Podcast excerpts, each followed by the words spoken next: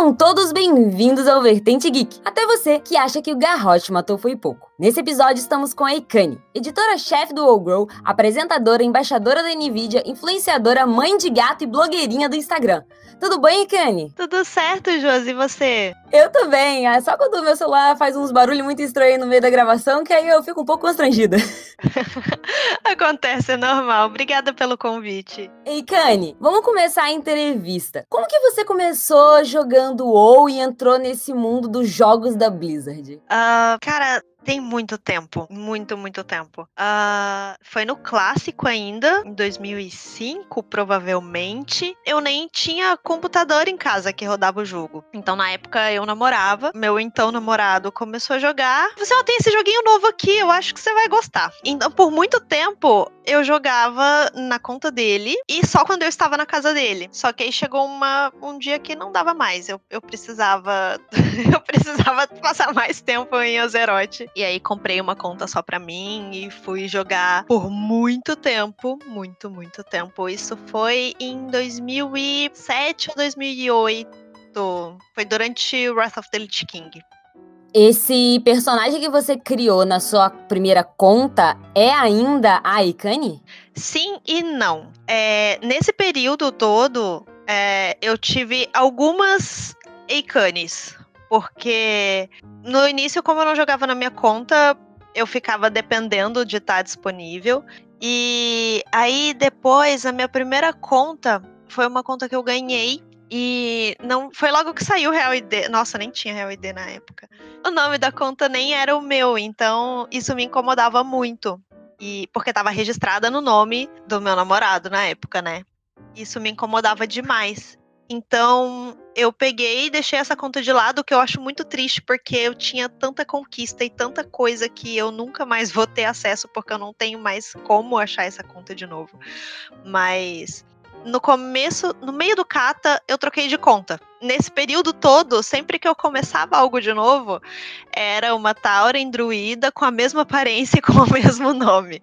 Eu costumava, tipo, pedir para pagar o personagem anterior quando não era na minha conta ainda que eu jogava para poder criar a nova. E aí a, a personagem que eu jogo hoje tá lá desde o meio do kata.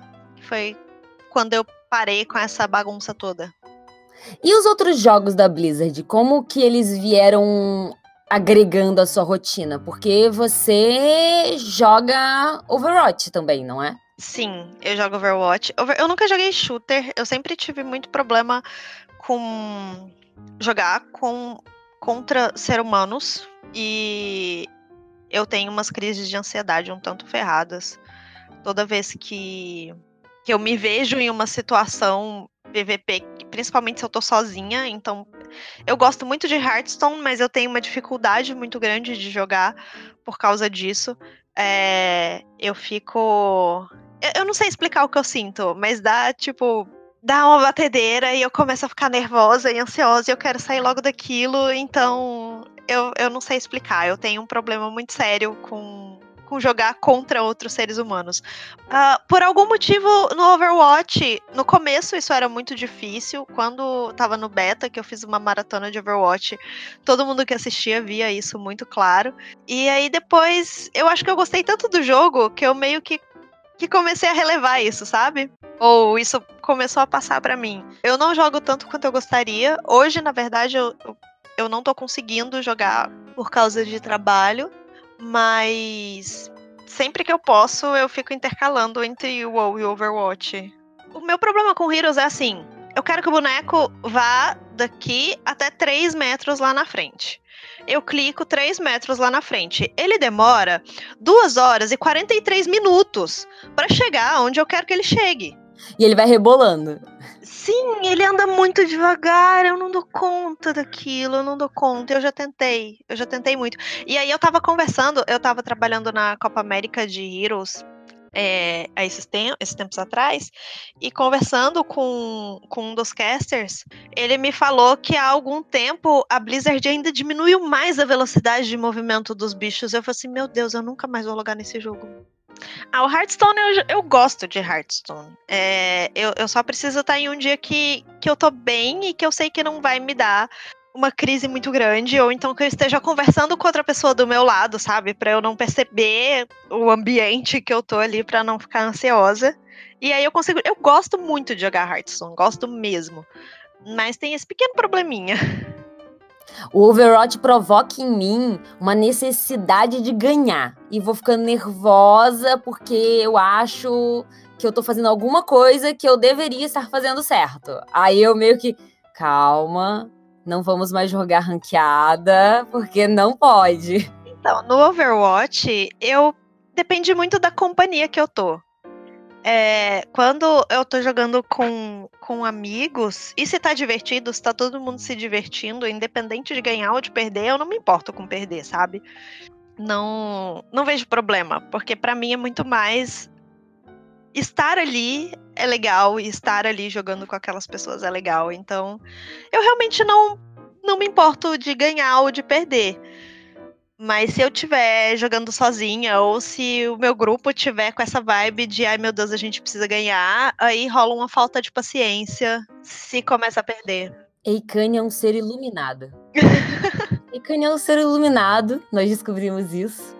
Um ser iluminado que não gosta do bonequinho demorando e rebolando até chegar ao ponto, mas um ser iluminado. eu não gosto mesmo.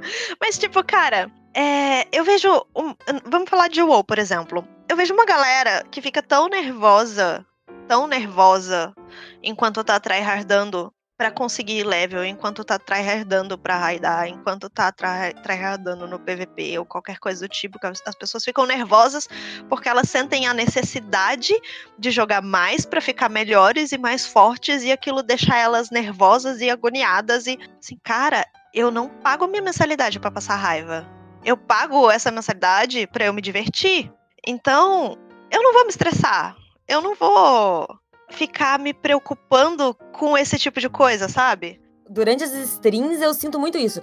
A galera vai, faz tudo isso, fica nervoso, fica desesperado e quando chega o, o máximo vira e fala: "Ah, agora eu não tenho mais nada para fazer no jogo". Uou, é a coisa que mais tem é coisa para fazer, né? Sim. Então, eu jogo exatamente assim. E, e eu tô lá para me divertir e para me distrair. E eu acho muito engraçado como tem muita gente que vira para mim e fala assim: "Nossa, então você não entende nada do jogo, porque você não faz Mítica mais 27". Eu assim: "Não, cara, eu entendo pra caralho do jogo. Eu só não vou gastar o meu tempo grindando Mítica, porque tem 500 mil coisas para fazer. Não é que eu não saiba como fazer, não é que eu não entenda, é que eu simplesmente não faço questão, porque o jogo me dá escolha. Então eu escolho fazer as coisas coisas que me relaxam, que me divertem, que eu acho interessantes, porque, cara, eu tô pagando por isso. Se eu quiser pescar o dia todo, eu vou pescar. Eu já fiz isso. Exato, eu vou pescar, porque pescar é tão legal, gente. Eu já pesquei o dia inteiro, já passei dias e dias procurando pet. Às vezes eu entro no jogo pensando que eu vou fazer uma coisa. Cinco minutos depois eu vi uma borboleta passando, resolvi seguir ela e tô fazendo uma coisa completamente diferente do que eu tinha planejado. E mas assim, eu quero, eu quero deixar uma coisa clara. Isso não quer dizer que eu ache que quem acha divertido grindar Mítica 48 não deva fazer isso. Essa pessoa não tá errada. Se ela tá se divertindo, tá certo. Para mim, essa é a beleza do WoW. Todo mundo tem alguma coisa que que seja divertido para ela e que faça a mensalidade dela valer a pena e que faça o tempo que ela investe nisso valer a pena. É, eu só não acho que as pessoas devam julgar que alguém tá jogando errado porque ela não faz o mesmo que você, ou porque ela não faz o que você espera que ela faça, ou porque ela não tem o level pica das galáxias. Tipo, on ontem eu abri umas perguntas no Instagram enquanto eu tava entediada no banco e sério, choveu de pergunta, tipo, ah, em quanto tempo você conseguiu seu 120? Que level que você já tá? Falei assim, cara, eu tô nível 113.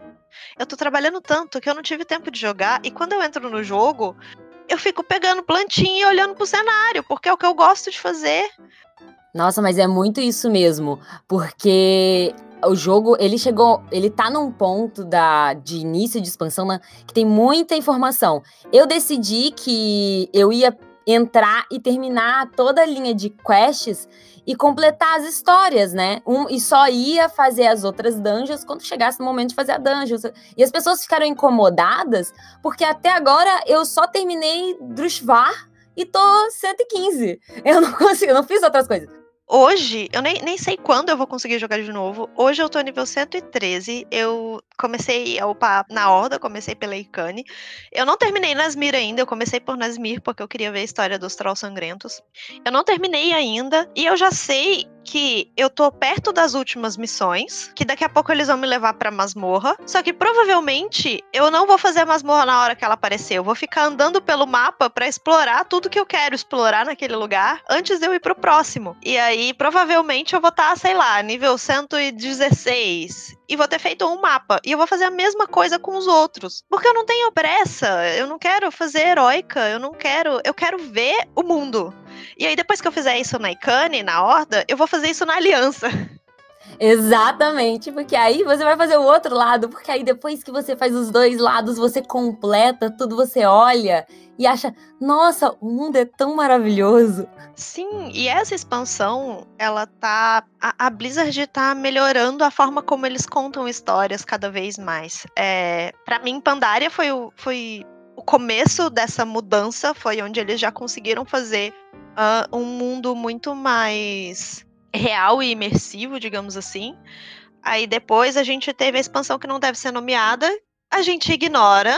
E Legion, é, eles continuaram essa melhora, só que ainda assim faltava alguma coisa, faltava um pouquinho mais de RPG. Eles já fizeram isso muito bem em Legion, mas agora em Battle for Azeroth tá muito melhor. Tipo, as conversas entre os NPCs, a forma como você é incluído nas coisas. É uma, uma coisa que eu amo no WoW e que Pandaria me fez sentir muito e que eu tô sentindo um pouco agora, eu não sei como vai ficar depois no, no nível máximo com, com World Quest e tal, mas uma das coisas que eu mais fiquei feliz em Pandaria é como o mundo parecia vivo e como eu me sentia de fato pertencendo àquilo. Como os NPCs interagiam, como eles conversavam, como você se apegava àquilo, sabe? E Legion não teve tanto isso, o Warlords não teve absolutamente nada disso. Absolutamente nada, de nada, de nada, de nada. É, aquele NPC que ele tem um background, e apesar dele talvez não te entregue uma quest, ou ele faça uma quest mais simples, ele tem um background, você olha ele e, e, e, o espaço onde ele habita conta uma história, né? Sim, uma coisa, um exemplo que eu sempre dou e eu me sinto muito repetitiva, mas para mim é tipo, foi praticamente uma obra de arte. É, em Pandaria, no patch 5.1, que foi o de Krasarang, se não me engano, que a gente teve aquela questline com o sino do que o Garrosh queria o sino para criar uma raça nova de guerreiros e pans antes dele achar o coração do Charge que a cada X semanas a gente tinha uma missão nova em algum lugar em Pandaria. E pelo menos na Horda, é, você pegava essa missão e tinha um Rosen, um macaco, que te levava na pipa para fazer a missão da história, a missão da semana. Acho que era cada duas semanas abria uma missão nova, não sei. E aí, enquanto você ia lá de Krasarang até o lugar da missão, o macaco ia te contando tudo que tinha rolado. Tipo, então, cara, a galera fala as coisas aqui achando que eu, não vou, que eu não presto atenção em nada, que eu sou burro, mas olha, deixa eu te contar. Fulano falou isso, aconteceu isso, eu tô vendo que tá acontecendo isso, então olha, você fica esperto, viu? Tipo, era um macaco que te levava de um lugar pro outro. Mas nesse trajeto, ele ele era um ser, ele fazia parte daquilo, ele te entregava uma informação, ele te colocava naquela cena. Então, e agora em Battle for Azeroth, eu tô sentindo muito isso. E isso não acontece nem sempre diretamente com você, mas de você ver que os NPCs mantêm uma conversa coerente e que tem algo acontecendo. Tipo, a princesa Talange com os Tortolans, eles conversam e eles fazem planos com você perto, mas os planos não dependem de você. Mas ainda assim, eles mantêm uma conversa. O mundo vive, sabe? As, as pessoas que estão lá vamos falar pessoas, né? As uhum. pessoas que estão lá, elas não sabem quem você é. Se você voltar para a linha de missão principal, ainda tem aquela coisa de, ah, eu ouvi falar sobre você. Ah, eu já ouvi seu nome. Ah, eu sei quem você é. Você vai ser a pessoa perfeita para me ajudar. Então, ainda tem essa coisa de, ok, você é importante, mas você tá em um lugar que as pessoas não te conhecem. Então, isso faz a diferença durante o, o leveling. E é necessário, sabe? Não. É complicado. Eu fico pensando nos desenvolvedores, porque eles precisam fazer com que você se sinta importante sempre. Então, tipo, você tem que fazer uma coisa muito foda. Mas para você se sentir importante, para você continuar querendo estar ali, você tem que ser, achar que você realmente é foda. Mas aí, se você for completamente foda, por que que você não resolve as coisas com estralar de dedos? Eu fico pensando como eles, quais meios eles têm para trabalhar isso, sabe? Tem todo ali um, um trabalho de, de designer e, e para preparar isso, né, sensação, para gerar sensações. Sim, e eu tava discutindo isso com no Twitter, quando na época do Prepet, quando saiu o, o curta das Silvanas e a queima de Teldrassil e tudo mais. Uma coisa que as pessoas tendem a, a, esquecer, e justamente porque esse trabalho de fazer você se sentir parte da história é bem feito, que a gente é espectador. A gente não vai mudar a história as nossas ações não vão fazer a lore do jogo ter um rumo diferente. Ali dentro, a gente tá para assistir. Por mais que a gente viva aquilo, a gente é espectador. Não, eu não vou impedir as Silvanas de queimar até o Brasil, eu só vou assistir tudo isso. E aí as pessoas confundem, sabe? Elas ficam com essa de, ai, não, mas a gente devia ter algum poder. Assim, não. Porque é como se você estivesse lendo um livro. Então, Eikane, Nessa questão que você tocou do, do lore, que as pessoas elas, se, elas sentem como se elas elas tivessem que ter mais poder de impedir as situações e tudo mais você chegou a entrevistar a Christy Golden, né? Como que foi isso? Recentemente, o pessoal tava. Como que eu posso dizer? Ela tava recebendo muitos tweets do pessoal reclamando que a minha Silvanas não faria isso. Ah, minha... Eh, teve esse burburinho, né? Primeiro, as pessoas não conhecem Silvanas, elas acham que conhecem. Vai ler a história, vai se informar, vai entender a personagem antes de falar que ela não faria isso, porque ela faria assim, tá tudo completamente coerente. Segundo, não é a Christy Golden que decide o rumo da história. Talvez agora que ela é funcionária da Blizzard, ela tenha um, um nível maior de opinião, assim, ela possa de fato dar pitacos no destino dos personagens, mas até então, eu tenho, é, tipo, eu tenho certeza que ela recebeu um briefing, falou assim: "Olha, você vai escrever um livro que precisa falar isso, isso e isso. Desenvolva uma história a partir disso. É tipo um tema de redação de vestibular". E aí ela tem alguma liberdade para criar personagens, por exemplo, a a Draca, mãe do Trau, foi ela quem criou, foi ela quem deu nome. Porque falaram para ela, faz a, mão do, a mãe do, do Trau aí. Então, a, a no Marés de Guerra foi uma personagem que certamente não viraram para ela e falaram faz a Ginny aí, mas ela fez a personagem para construir um, um, sentimento dentro da narrativa. Agora, se você for parar para pensar, dentro do jogo, o impacto que isso tem é próximo de zero. Para não falar que é zero, hoje o pai dela fica lá acendendo as luzinhas bonitinhas em Dalaran, mas as coisas que são realmente relevantes pro andamento da história não é ela quem decide, não é ela quem manda, não é ela. Sabe, é um time completo que decide, é um time de pessoas que constrói essa história, que escreve isso. E então não faz o menor sentido as pessoas mandarem hate. Cara, principalmente pra Christy Golden, ela é um amorzinho. Ela é um dos seres mais amorzinhos que eu já vi na minha vida. Então ela não é culpada de nada. Ela não decidiu essas coisas. Ela, ela não. Sabe? Não foi ela quem fez. Eu acho que as pessoas elas têm muito essa questão de ah, eu conheço o personagem, ah, ele nunca faria isso. Isso aconteceu com o Garrosh. Eu lembro que na época o pessoal queria ficar do lado do Garrosh. Isso aconteceu também quando o Anduin tem todo um arco do Anduin se tornando apto a ser rei, né? Legion, e mesmo assim as pessoas continuam dizendo: ah, aquele moleque, não sei o que, vai ser. Sendo que foi entregue ali também. As Silvanas tem diversos complementos, várias histórias, mas mesmo assim as pessoas acho que não têm assim a, a sensibilidade de entender que não é uma pessoa pensando tudo isso. É uma decisão de um grupo, de uma equipe que tá fazendo o melhor para o jogo. Sim.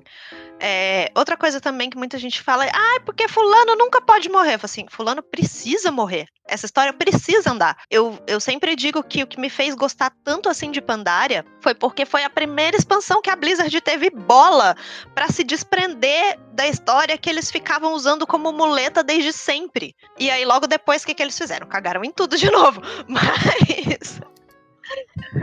Mas foi muito bom, porque aí veio Legion, aí agora tá vindo o Battle Azeroth. A gente finge que aquela expansão e a história tá andando, sabe? Exato, a gente finge que aquela, aquela expansão é tipo Dragon Ball GT. Existiu, mas não existiu. É, tá ali.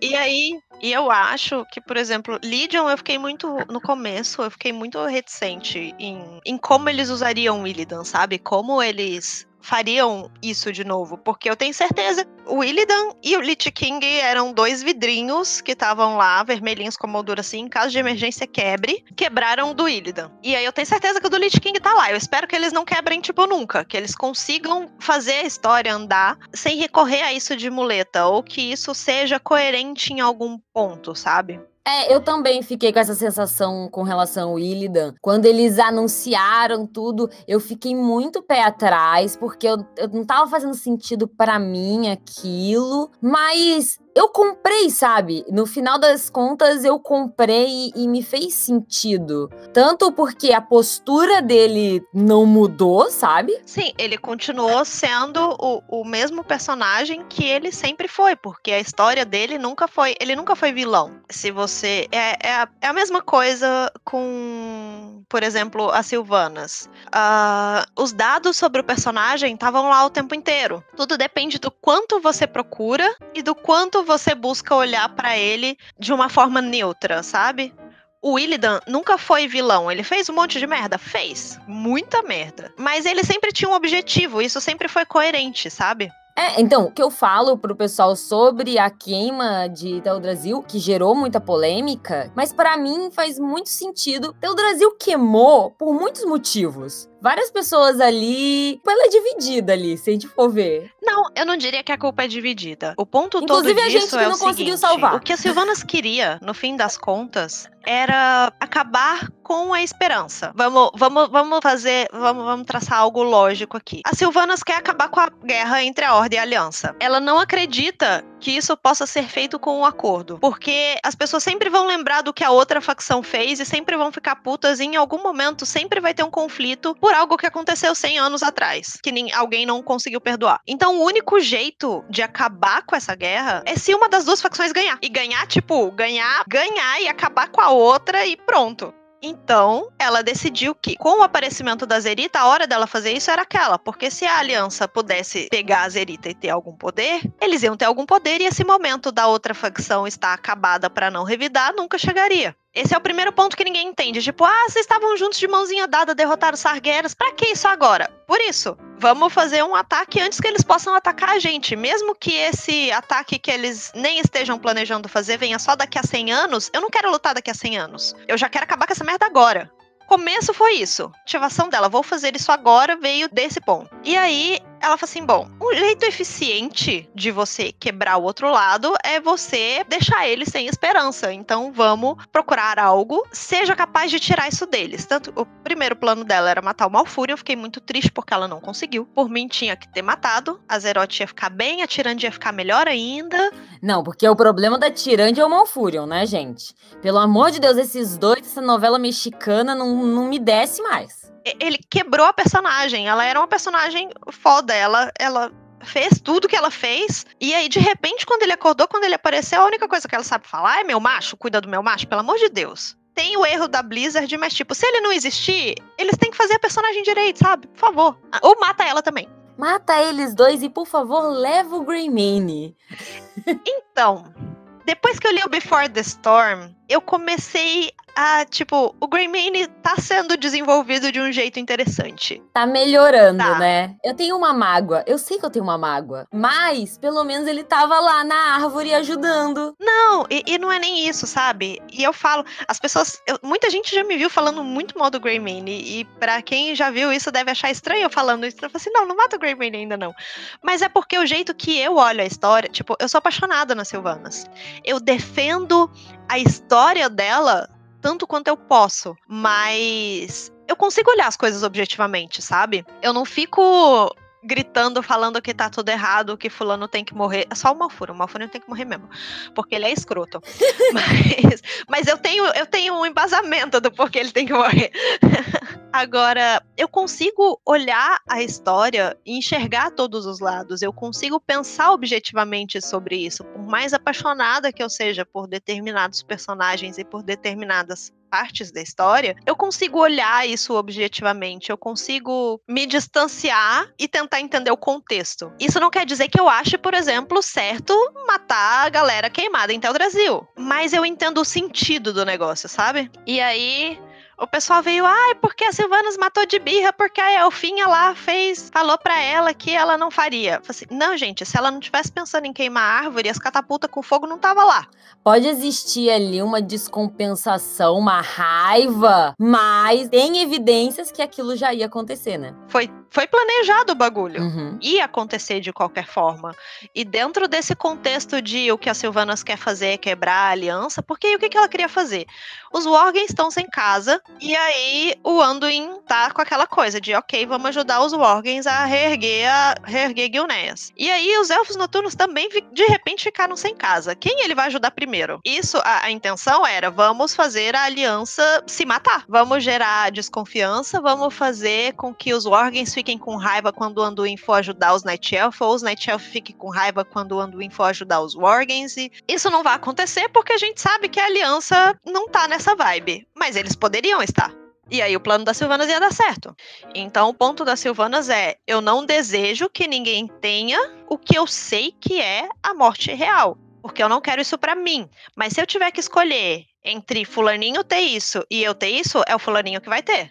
Até porque ela já morreu duas vezes, ela sabe que não vai ser legal para ela. Nossa, é, né? Que é, coitada, é, isso aí é um ponto que a gente. Mas a, a bichinha, ela morre, ela volta. É, essa bichinha, tadinha, ela sofre, tá? não é questão de ela sofreu, é só você parar para pensar que ela é um ser que se sente coisas boas, sente dor. Isso tá no livro Crimes de Guerra. Então, se ela sente coisas boas, ela sente dor. Você vai esperar o quê de uma pessoa assim? Como viver com isso, né? Não, não é imaginável. É, ela, ela age, ela tem uma lógica muito própria.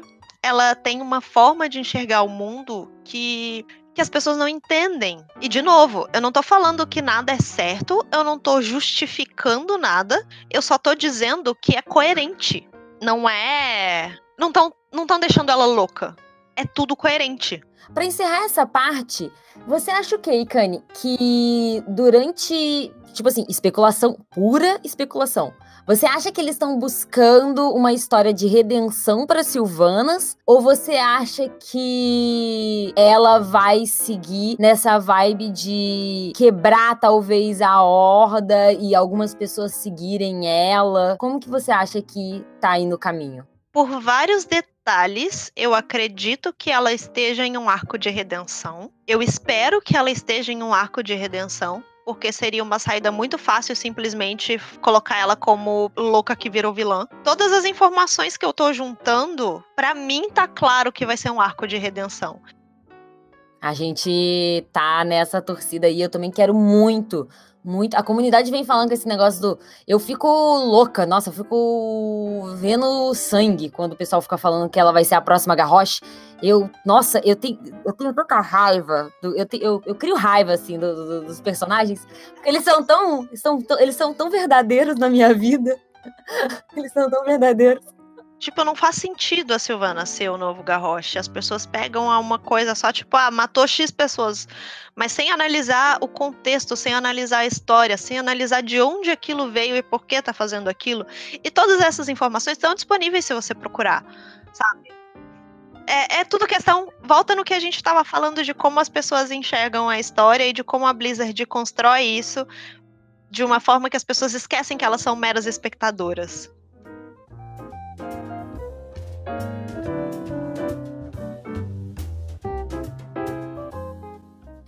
Agora é aquele momento que o convidado me ajuda a responder as perguntas que recebemos dos ouvintes. Caso você queira enviar uma pergunta sobre RPG, games ou aquela dica para tocar o coração da cheirosa, envie para contato@vertentegeek.com.br com o assunto podcast ou nas redes sociais com hashtag VertenteCast. Vamos lá, Icane. O arroba arantes.henrique pergunta: O que você achou do filme com relação à lore original? Eu achei uma boa adaptação. Para mídia cinema, a história foi tão bem contada quanto ela poderia ter sido. Porque tem coisas que você simplesmente não consegue colocar em um filme de duas horas. Agora, se você me pergunta se eu achei que o livro foi canon, não, eu acho que ele é uma realidade alternativa. Assim como o Warlords of Draenor foi uma realidade alternativa. E o objetivo dele, na real, era ir para outra mídia e fazer mais pessoas conhecerem o universo da história.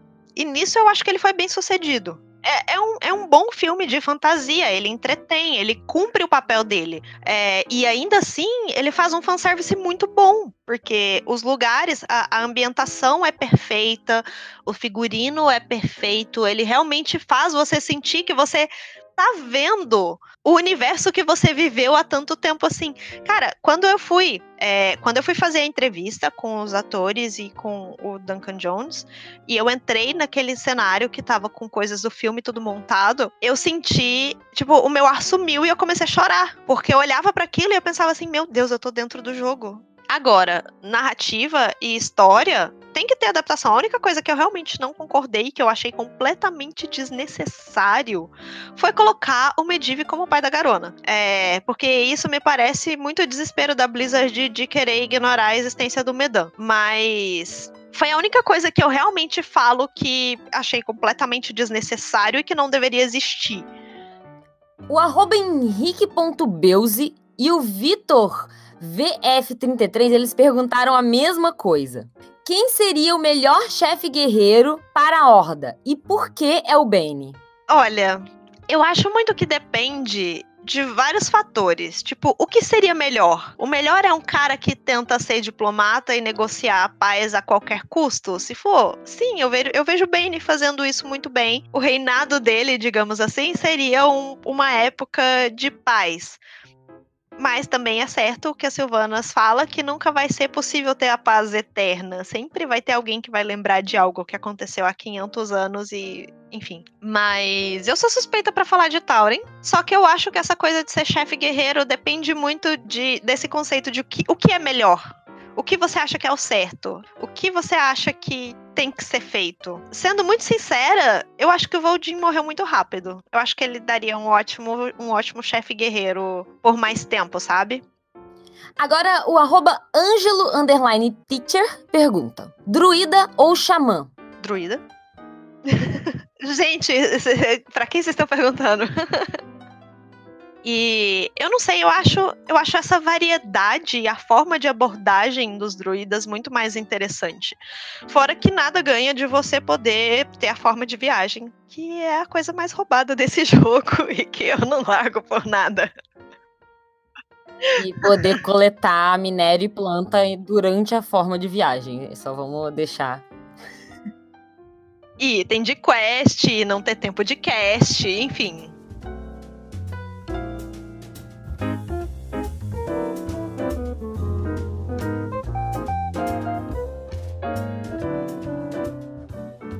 Chegamos ao final dessa conversa. Precisamos lembrar que o Vertente Geek e todos os seus programas são sustentados com seu apoio, então considere se tornar uma madrinha ou um padrinho. Não se esqueça de deixar sua avaliação e comentários são sempre bem-vindos. Ei, Kane, quer deixar uma mensagem ou fazer um jabá? O espaço agora é seu. Bom, obrigada pelo convite, obrigada pelo papo, foi muito divertido. E para todo mundo que tá perguntando por que o Ogel tá parado, o que tá acontecendo, gente, é a vida. Não é falta de vontade, não é treta, não é nada assim. É simplesmente porque a vida não anda dando tempo para cuidar de lá, mas saibam que o amorzinho tá lá e se vocês quiserem conversar comigo, o jeito mais fácil é no Twitter, no meu Twitter, arroba Alves. O Dual Girl eu vejo também, mas eu não respondo, então me sigam por lá. Instagram, underline Girl. Também tô sempre por lá. Sou meio pamonha para responder mensagens, porque eu não vejo as que as redes sociais escondem, então por isso Twitter, gente, sempre Twitter. E se você um dia já tentou falar comigo pelo Facebook, me desculpa, eu não entro naquele lugar medonho. Mas. É, eu acho que é isso. Bom, eu tô, tô sempre disponível no Twitter e eu espero que apareçam para conversar. Eu gosto de conversar. Encerramos a nossa conversa hoje deixando aquele pensamento especial. O caráter de um homem faz o seu destino. Então, nunca confie em alguém que jogue de paladino. Muito obrigada, eu sou Josi Estilos e esse é o Vertente Geek. Boas rolagens!